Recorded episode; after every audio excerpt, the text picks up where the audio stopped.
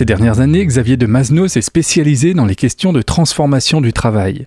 On évoque avec lui le monde d'après dans l'entreprise et notamment ce qu'un tiers des actifs a pu expérimenter, à savoir le télétravail. Avec les précédents du H1N1 et du SRAS, les entreprises avaient bien prévu le télétravail comme solution de secours, mais personne ne l'avait véritablement anticipé. Oui, c'était resté très théorique. Hein. Vous savez, l'État avait imposé euh, aux entreprises de concevoir et de publier des plans de continuité de l'activité en cas de pandémie, à la suite de H1N1, des, enfin, des différentes races qu'on a connues.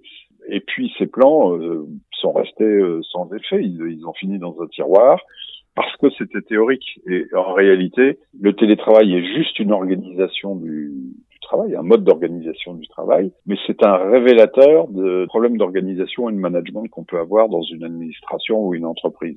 Et puis euh, les, les, employés se sont retrouvés un peu seuls hein, face à, ce télétravail, ce qui explique ce que vous avez décrit tout à l'heure, c'est-à-dire qu'aujourd'hui il y a un télétravail bashing, parce qu'on confond le 100% télétravail où on est confiné à la maison avec ses enfants, enfin voilà, dans un contexte qui n'est pas forcément propice au, au, travail, donc on confond ça avec le vrai télétravail. Oui, c'est exactement ça. Euh, les entreprises qui avaient déjà mis en place le télétravail n'ont pas eu de, de, de problème parce qu'elles ont su gérer la situation, même si elle était extrême, parce que c'était juste un prolongement de ce qu'ils savaient déjà faire.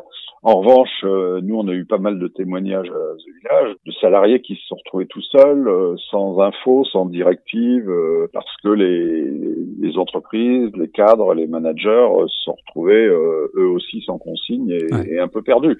C'est pour ça que normalement, la mise en place du télétravail, ça se prépare, euh, ça se négocie avec les partenaires sociaux, ça doit faire consensus. C'est un projet stratégique. C'est pas juste un, gadget. Finalement, là, ce télétravail, c'était le, même travail classique euh, qui était reproduit. On, l'a vu notamment avec ces réunions de tunnels euh, sur, sur Zoom. C'est exactement la même chose qu'avant. Oui, c'est très bien vu. C'est un très bon révélateur. On a tous connu dans toutes les entreprises des réunions parfaitement inutiles qui durent deux, trois heures euh, qui ne produisent aucun effet, où tout le monde essaie de s'occuper, regarde sa mail. Donc c'était une bonne occasion pendant le confinement de, de supprimer ce mode de travail et d'essayer d'avoir des réunions plus courtes, plus efficaces. Eh bien non, euh, l'inertie fait que le monde d'avant a repris ses droits et qu'on a fait comme on faisait toujours, euh, mais dans des moins bonnes conditions sur Zoom. quand vous avez passé euh, trois heures de réunion devant votre écran avec des écouteurs ou un casque, vous êtes un peu crevé et c'est pas très très productif. Finalement, aujourd'hui, Xavier de Masno, on y est dans ce monde d'après. Rien n'a vraiment changé. Non, on est dans le monde d'après comme prévu. Euh, c'est le monde d'avant qui est là parce que le monde d'après, c'est un rêve, c'est un fantasme, c'est une utopie. Le monde d'après, c'est le monde d'aujourd'hui qu'on va transformer nous. Donc le monde d'après, c'est le monde de maintenant qu'on va faire changer. Euh, si on s'attelle pas au changement, il va pas changer tout seul, et bien évidemment. Euh, donc il y a des gens qui sont déçus et ou des gens comme nous qui ne sont pas déçus parce qu'on savait que c'était comme ça. Donc si on veut que le monde change, entreprenons le changement. Ouais. Et puis au-delà de ça, ça pose quand même une question euh, assez fondamentale sur euh, l'avenir du travail, euh, de notre utilité au, sens vital du terme par rapport au, travail.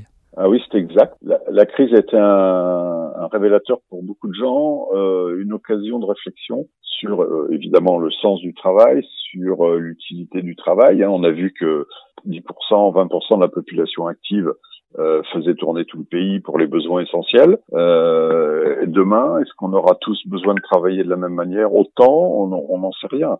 Euh, certes, il y a des pistes, il y a des, des, choses, des solutions qui sont envisagées, mais on n'a aucune certitude. Personne n'est capable de prédire l'avenir.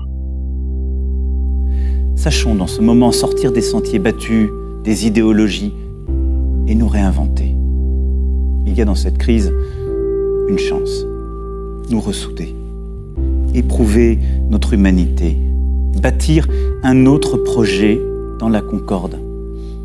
Un projet français, une raison de vivre ensemble profonde. Dans les prochaines semaines, avec toutes les composantes de notre nation, je tâcherai de dessiner ce chemin qui rend cela possible. Mes chers compatriotes, nous aurons des jours meilleurs et nous retrouverons les jours heureux, j'en ai la conviction. Et les vertus qui aujourd'hui nous permettent de tenir seront celles qui nous aideront à bâtir l'avenir. Notre solidarité, notre confiance, notre volonté.